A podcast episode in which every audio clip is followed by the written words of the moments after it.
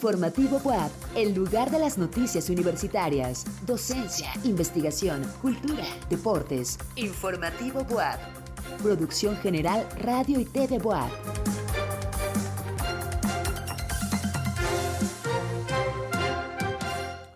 Muy buenas noches. Gracias por acompañarnos en Informativo WAP. Hoy lunes 20 de febrero, les saluda con afecto José Carlos Bernal con la información más importante de este día en nuestra universidad. Gana estudiante primer lugar en la tercera Olimpiada Estatal de Filosofía 2023. La UAP fue sede del octavo encuentro conmemorativo del Día Internacional de la Lengua Materna. Se realiza con éxito el Duatlón Puebla UAP 2023. Alumnos del selectivo de natación consiguen su pase a la Arena Grand Prix. ¿Quieres saber más? Quédate con nosotros en Informativo BOAP. Gracias a todas y todos por acompañarnos. Una vez más, les damos la bienvenida a Informativo BOAP. Además del canal 18.1 de su televisión abierta, nos pueden ver y escuchar a través del 118 de Megacable en nuestras estaciones de radio en Tehuacán, Chignahuapan y la ciudad de Puebla, en redes sociales como arroba TV y desde cualquier lugar del mundo a través de radio o por la app Radio y TV Vamos a las noticias. Las lenguas son el mejor instrumento para preservar nuestro patrimonio cultural tangible e intangible, por lo que toda iniciativa para difundir las lenguas maternas incentiva la diversidad lingüística y la educación multilingüe, permite generar conciencia sobre las tradiciones y ampliar la solidaridad basada en el entendimiento, la tolerancia y el diálogo, expresó el vicerrector de Investigación y Estudios de Posgrado, Ignacio Martínez Laguna, durante el octavo encuentro conmemorativo del Día Internacional de la Lengua Materna, instituido el 21 de febrero por la UNESCO. En el marco de este foro se realizó la mesa Diversidad Lingüística y Educación Intercultural, una exposición de más de 20 proyectos comunitarios realizados por centros educativos de Puebla, Atlisco e Izúcar de Matamoros, además de una mesa de reflexión con docentes, padres de familia y agentes externos de construcción comunitaria. Daniela Vera López Sierra, estudiante del Bachillerato Internacional 5 de Mayo, se posicionó en el primer lugar de la tercera Olimpiada Estatal de Filosofía 2023, categoría Lengua extranjera, inglés, por lo que representará a Puebla en la décimo primera Olimpiada Mexicana de Filosofía 2023. José Tlachi nos presenta una entrevista con esta destacada alumna de la UAP. Una vez más, Daniela Vera López, estudiante del Bachillerato Internacional 5 de Mayo, puso en alto el nombre de la UAP al ganar la tercera Olimpiada Estatal de Filosofía. Durante este certamen, en el que participaron cerca de 50 participantes, obtuvo el primer lugar en la categoría de lengua extranjera, inglés, gracias al ensayo que elaboró a partir de un escrito del filósofo Thomas Nagel sobre lo absurdo de la existencia.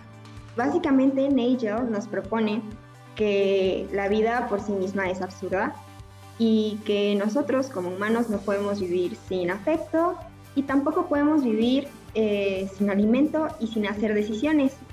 Eh, decidí elaborar mi ensayo pues haciendo mucho énfasis en esto de que no podemos vivir sin hacer decisiones. Eh, hay muchos filósofos que mencionan esto a lo largo de todos sus escritos, como fue Jean-Paul Sartre. Los trabajos presentados debían cumplir con ciertos criterios de evaluación como la solidez, lógica y coherencia del texto, así como demostrar un pensamiento crítico y conocimiento filosófico. Realmente lo que se busca en este tipo de concursos es que quien elabora el ensayo genere un interés genuino por la materia eh, y que además demuestre tener un pensamiento crítico y las habilidades de generar un ensayo de carácter argumentativo fundamentado. Gracias a este resultado, Daniela ha clasificado para representar a Puebla en la decimoprimera Olimpiada Mexicana de Filosofía 2023, que se realizará en marzo en Guadalajara, Jalisco. Anteriormente también obtuvo el primer lugar en la misma categoría en la décima Olimpiada Nacional de Filosofía 2022 y a final del año pasado ganó la medalla de oro de la Olimpiada de Filosofía del Mar Báltico 2022, competencia validada por la UNESCO en colaboración con diversas organizaciones internacionales en filosofía. Y considero que la filosofía es una herramienta que no solo nos ayuda a vivir en nuestros días a días, sino es algo que nos ayuda a vivir mejor y nos ayuda a ser conscientes de nuestra experiencia tanto personal como compartida. Eh, y es una excelente herramienta que nos, pues si bien ahorita eh, la estoy empleando para competir, eh, estoy segura de que es una herramienta que me va a acompañar por el resto de mi vida sea la profesión en la que sea que decida desempeñarme. La joven comentó sentirse muy feliz por estos logros, así como sentir un gran amor y pasión por la filosofía. Y pues de haber ganado esta etapa total, me siento igual sumamente emocionada por lo que pueda llegar a venir. Me siento muy contenta y sobre todo muy orgullosa, no solo de estar representando pues a mi unidad académica, sino de representar pues todo lo que me antecede. Daniel es todo un orgullo para nuestra universidad y una muestra de todo el talento que tienen nuestros estudiantes de nivel medio superior. Y cámara Jonathan Reyes, para Informativo WAP, José Tlachi. Muchas felicidades a Daniela. Y en más información, les recordamos a los aspirantes a ingresar a la Benemérita Universidad Autónoma de Puebla que próximamente nuestra institución publicará su convocatoria para el examen de admisión 2023. Es importante estar pendientes de los medios de comunicación oficiales de la UAP para conocer los detalles. En los sitios boap.mx, admisión.boap.mx, escolar.boap.mx, en el Facebook, Benemérita Universidad Autónoma de Puebla y Admisión BOAP, o en el Instagram, DAE-BOAP-oficial. El volcán Paricutín, que en su momento arrasó dos pueblos michoacanos, hoy cumple 80 años. Nuestro compañero Diego Picasso nos cuenta la historia. El volcán Paricutín nació el 20 de febrero de 1943 a las 16.30 horas en Michoacán. Según testimonios, comenzó a formarse en 1942 y su actividad inicial se caracterizó por una serie de fumarolas, así como explosiones piroclásticas, continuando hasta 1949 con una inactividad que fue interrumpida por una reactivación intensa que se alargó hasta marzo de 1952. Los flujos de lava cubrieron 18.5 kilómetros cuadrados, alcanzó 424 metros de desnivel. Los flujos de ceniza oscurecieron por años el paisaje de la meseta y viajaron a través de la atmósfera hasta la Ciudad de México. El magma que expulsó sepultó dos pueblos, Paricutín, el cual desapareció, y San Juan Parangaricutiro.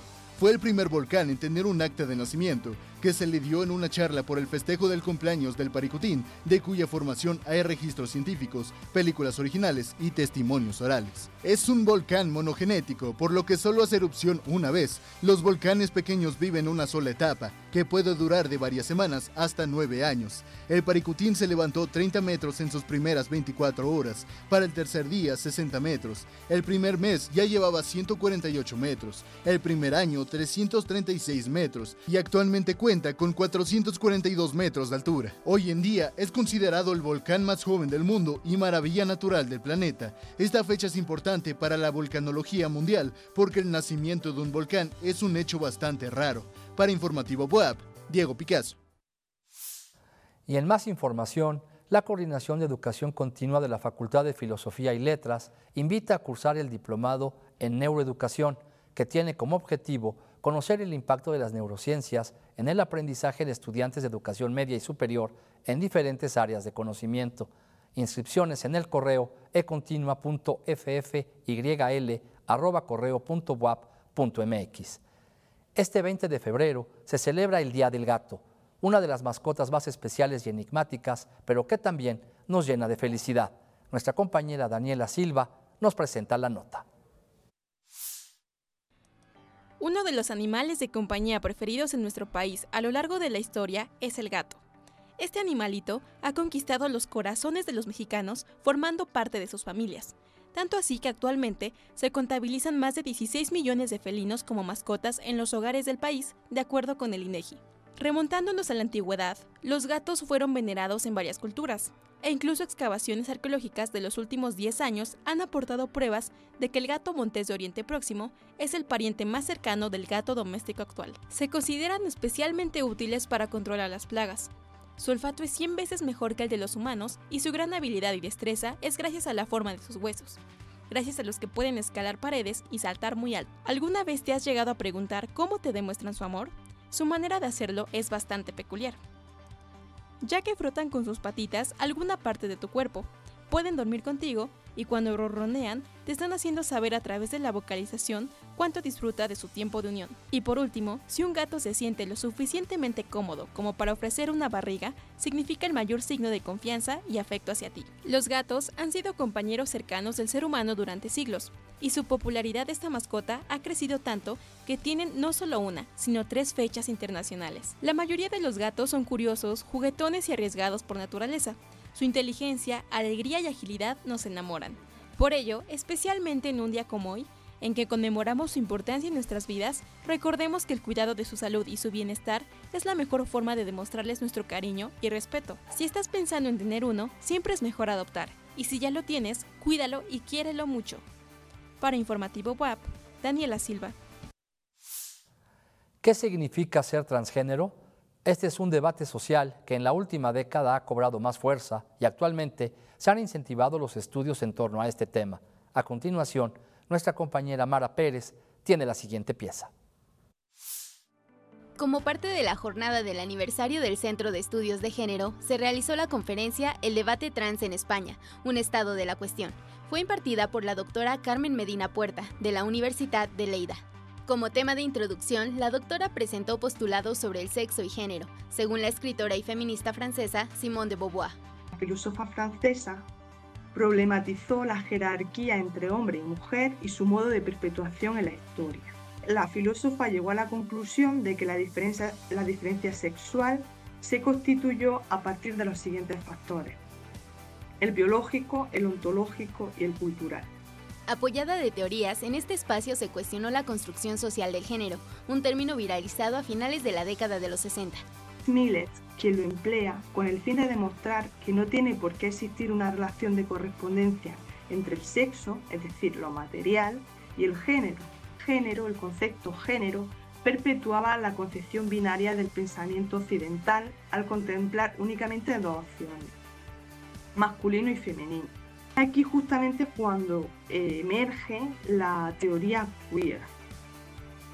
Eh, como sabemos, el término queer engloba a todas aquellas identidades que no se reconocen ni biológica ni culturalmente como hombres ni mujeres o que no desean ser definidos con una identidad fija.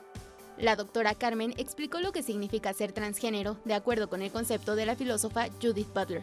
Transgéneros son aquellas personas que se identifican con o viven como el otro género, pero que pueden no haberse sometido a tratamientos hormonales u operaciones de reasignación de sexo.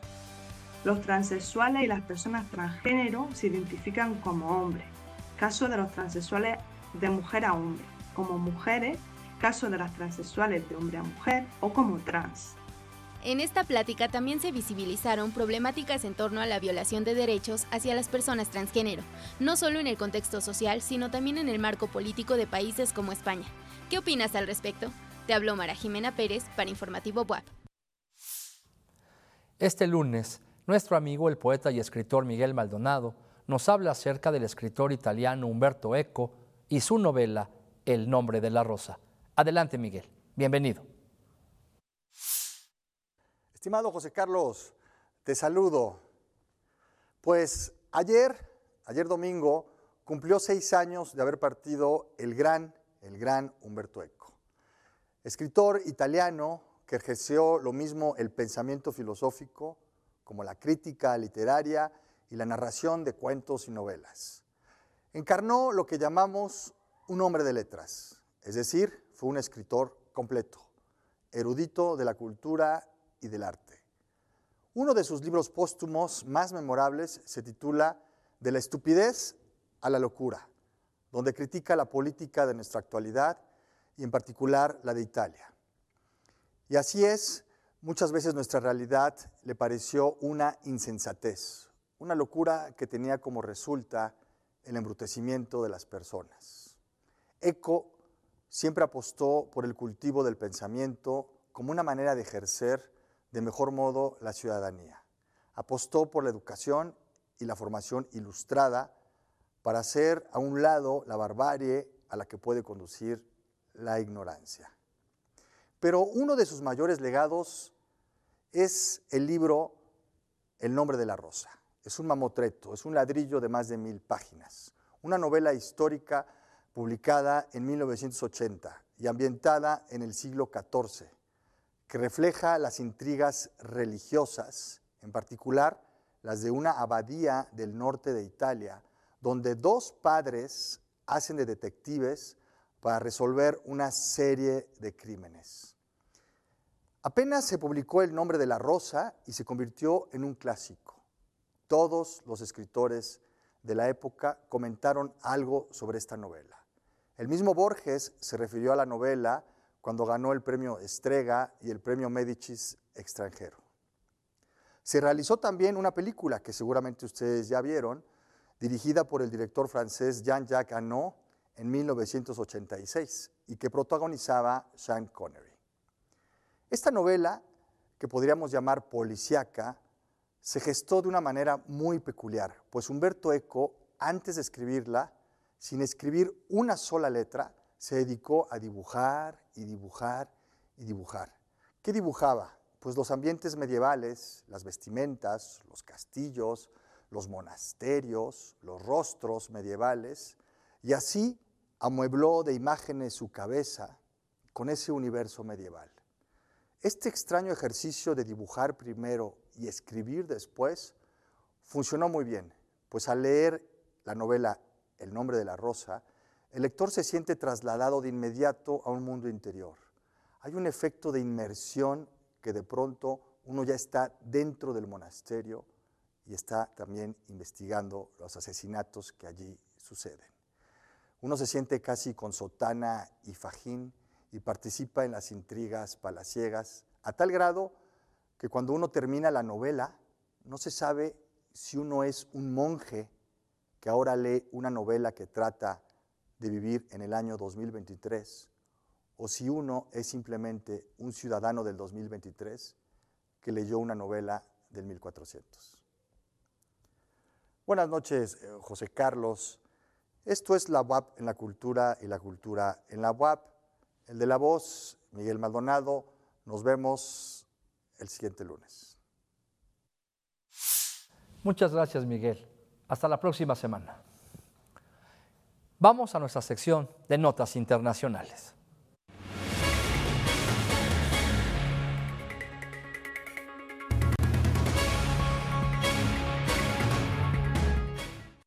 En Brasil, el Carnaval de Río recuperó la alegría de vivir un espectáculo en el Zambódromo. Los brasileños estaban ansiosos de celebrarlo luego de que dos años de pandemia afectaran el carnaval. Unas 70.000 personas se entregaron en cuerpo y alma al ritmo de la samba y a la creatividad de las escolas, que en esta edición exaltaron los orígenes africanos del carnaval brasileño y figuras de la samba. Algunos también celebran el fin del mandato del presidente ultraderechista Jair Bolsonaro, ya que recortó fondos para la cultura y menospreció el carnaval. Pero por otro lado, el nuevo presidente Lula da Silva prometió volver a dar alas a la cultura. Corea del Norte disparó dos misiles balísticos de corto alcance utilizando su lanzador más moderno en su segundo lanzamiento en 48 horas, después de que uno de sus poderosos misiles balísticos cayera en la zona exclusiva económica de Tokio, lo que llevó a Washington y Seúl a realizar ejercicios aéreos conjuntos. Los últimos disparos fueron en respuesta a esas maniobras y responsabilizó a Estados Unidos y Corea del Sur del deterioro de la situación de seguridad en la península coreana. Las Fuerzas Armadas surcoreanas calificaron los lanzamientos como una seria provocación que mina la paz y estabilidad de la península y llamaron a Pyongyang a cesar de inmediato este tipo de pruebas. Mark Zuckerberg, el propietario de Facebook e Instagram, lanzará un servicio de suscripción de paga desde 11,99 dólares al mes que permitirá a los usuarios verificar sus cuentas con esas redes sociales. El sistema se implementará primero en Australia y Nueva Zelanda esta semana y pronto en más países y permitirá a los usuarios tener beneficios como el acceso directo a la atención al cliente. El anuncio de Meta se produce en momentos en que el gigante de las redes sociales enfrenta dificultades financieras desde el año pasado. En noviembre anunció el despido de 11.000 empleados, la mayor reducción de trabajadores en la historia de la compañía.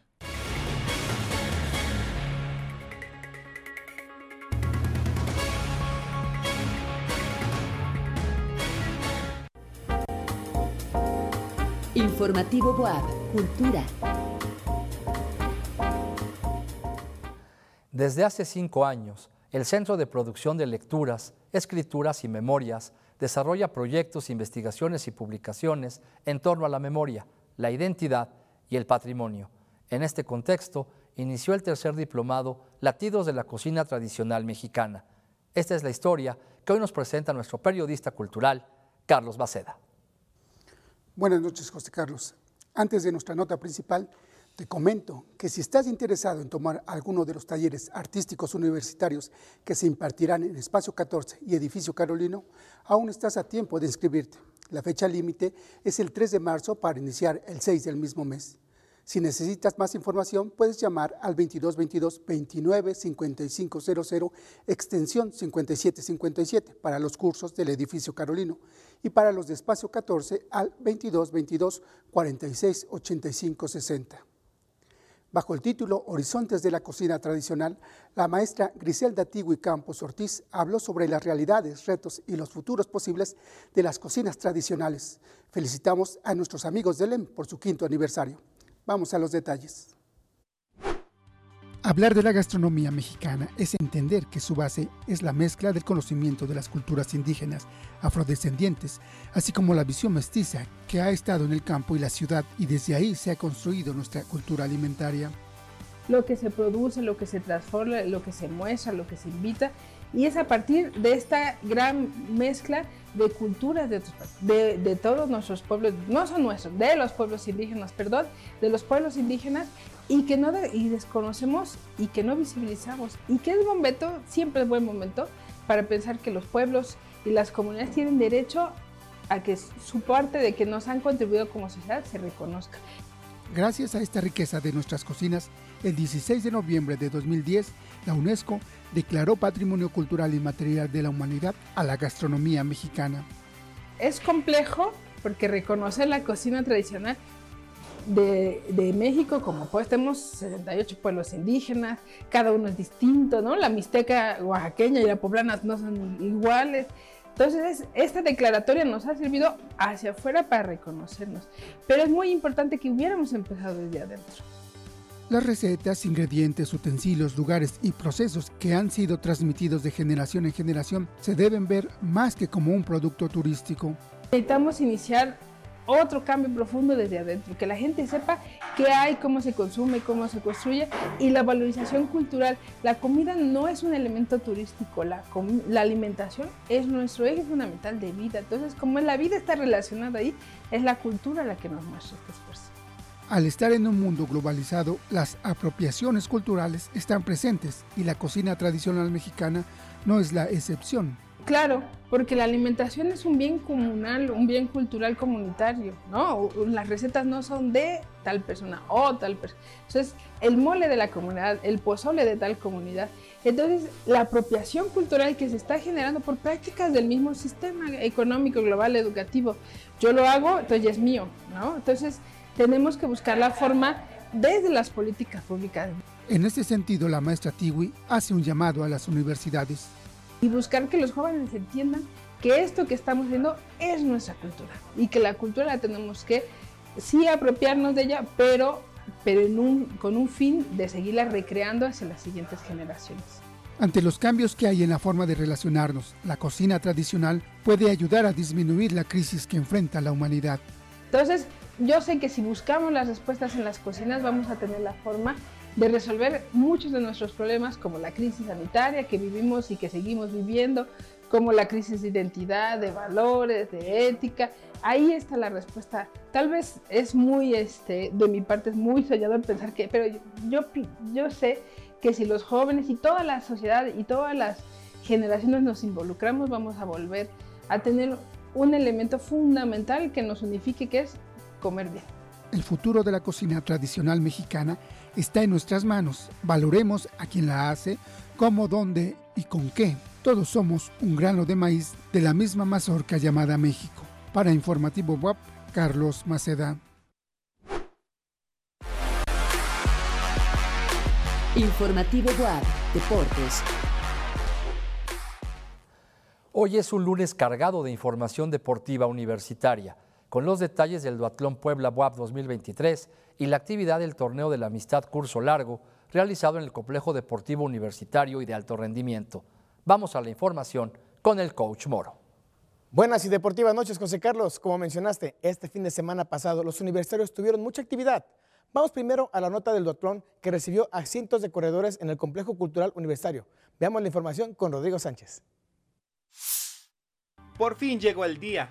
El Complejo Cultural Universitario fue sede del Duatlón Puebla BUAP 2023, en donde más de 800 corredores se reunieron en punto de las 6 de la mañana para calentar motores y empezar a enfocarse para la carrera.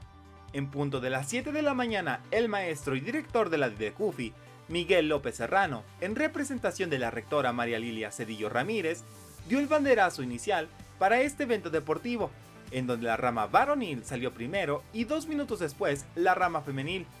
Una carrera bastante complicada por las subidas y bajadas del trayecto comenzaba a pintarse de color, ya que el corredor número 427 César Betancourt Rosales fue el ganador del primer lugar en la rama varonil haciendo un tiempo oficial de 59 minutos con 4 segundos, mientras que en la femenil, la corredora número 374 María Fernanda Salazar haciendo un tiempo oficial de 1 hora 5 minutos 36 segundos, fue la ganadora.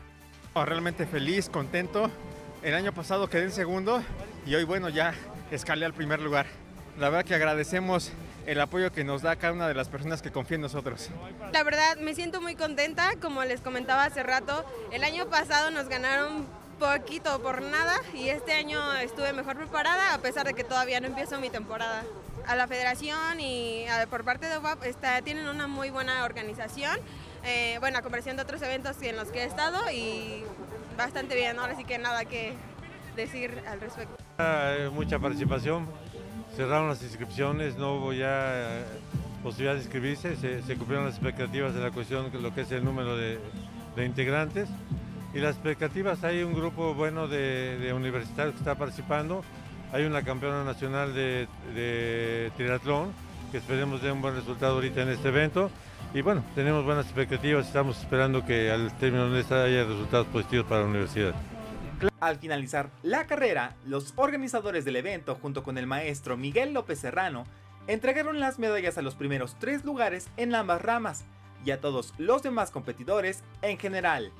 Muchas felicidades a los ganadores y ganadoras de esta edición 2023 del Duatlón y les deseamos mucha suerte en su próxima carrera internacional en donde competirán en Ibiza, España, representando a nuestro país. Con imágenes de Jonathan Reyes, Rodrigo Sánchez. Asimismo, este fin de semana se realizó el Torneo de la Amistad Curso Largo que tuvo lugar en las albercas de la ciudad universitaria, competencia donde los alumnos universitarios obtuvieron su pase a la arena Grand Prix. Vamos a la nota con Diego Escalona. El equipo de natación de la BOAP logró posicionarse en el quinto lugar de torneo de la Amistad Curso Largo, que tuvo lugar del 17 al 19 de febrero pasado, con un total de 12 medallas ganadas. Así también, dos seleccionados de esta casa de estudios clasificaron para el Arena Grand Prix de natación junior y senior, Sofía Patiño Cucuecha y Pierpaolo Uguccioni Rodríguez. Este fin de semana, 240 nadadores del estado de Puebla se dieron cita en las albercas del Complejo Deportivo Universitario y de Alto Rendimiento de la UAP, donde se llevó a cabo el torneo de la amistad Curso Largo, en el cual cosechó una medalla de oro, 6 de plata y 5 de bronce. Los seleccionados universitarios que representarán a la UAP en el Arena Grand Prix de Natación Junior y Senior en fechas próximas en Tijuana, Baja California, lo harán en las pruebas de 50 metros pecho, 100 metros pecho y 200 metros pecho para la categoría de 11 a 12 años y para la prueba de 50 metros mariposa en la categoría 17 y mayores. Para Informativo WAP, Diego Escalón. Y en solidaridad con los habitantes afectados por los sismos de Turquía y Siria, la BUAP abrió centros de acopio en el edificio Multiaulas 1, en el área de la salud, en la mariposa del Complejo Cultural Universitario y en el lobby de la Torre de Gestión Académica y de Servicios Administrativos en Ciudad Universitaria. Se requiere ropa de invierno en buen estado para niños y adultos, productos de higiene personal, alimentos no perecederos, así como cobertores, sacos de dormir y termos. Todo esto se recibe hasta el próximo día 5 de marzo, de 9 de la mañana a 5 de la tarde. Recuerde, es tiempo de apoyar. Y México es cuna de grandes artistas mexicanos. Entre ellos está el litógrafo José Guadalupe Posada, quien falleció en 1913. Vamos con Mara Pérez, que nos dará un recorrido por la vida de este genial artista. José Guadalupe Posada fue un grabador y litógrafo mexicano con un legado artístico que influyó en las generaciones siguientes a su fallecimiento en 1913. Muy pocos son los detalles que se conocen de la vida del artista. A los 16 años ingresó al taller Trinidad Pedroso, lugar donde aprendió grabado en madera. Más tarde abandonó Aguascalientes, su ciudad natal, y se mudó a León, Guanajuato. Ahí se dedicó a la enseñanza en litografía. Posada se formó con una visión nacionalista vinculada a la crisis que se vivió en el siglo XIX. Dedicado a una extensa producción gráfica, a los 35 años abrió su taller en la Ciudad de México. Junto con el editor Antonio Vanegas Arroyo, produjo ilustraciones que informaban sobre temas políticos, crímenes y otros hechos a los cuales animaba de forma audaz y divertida. Algunos ejemplos de sus obras fueron ilustraciones como El baile de los 41, una caricatura realizada en 1901 sobre una fiesta clandestina entre aristócratas homosexuales. También es el autor de la famosa Catrina, aunque él solía llamarla la garbancera. Con ella hacía alusión a los indígenas que negaban su cultura para mezclarse con la clase europea. El nombre de la Catrina en realidad se lo dio Diego Rivera. La muerte de este ícono fue muy solitaria, a causa del alcoholismo en una vecindad de Tepito. Sus restos yacieron en una fosa común, aunque su trabajo fue reconocido en la postmodernidad. Te habló Mara Jimena Pérez para Informativo WAP. Y es así como llegamos al final de Informativo WAP. Recuerden que tenemos una cita para vernos y escucharnos mañana a las 8 de la noche con nuestra compañera Coco Guerra. Gracias a Radio WAP Chignahuapan, Tehuacán y a Radio WAP en Puebla Capital.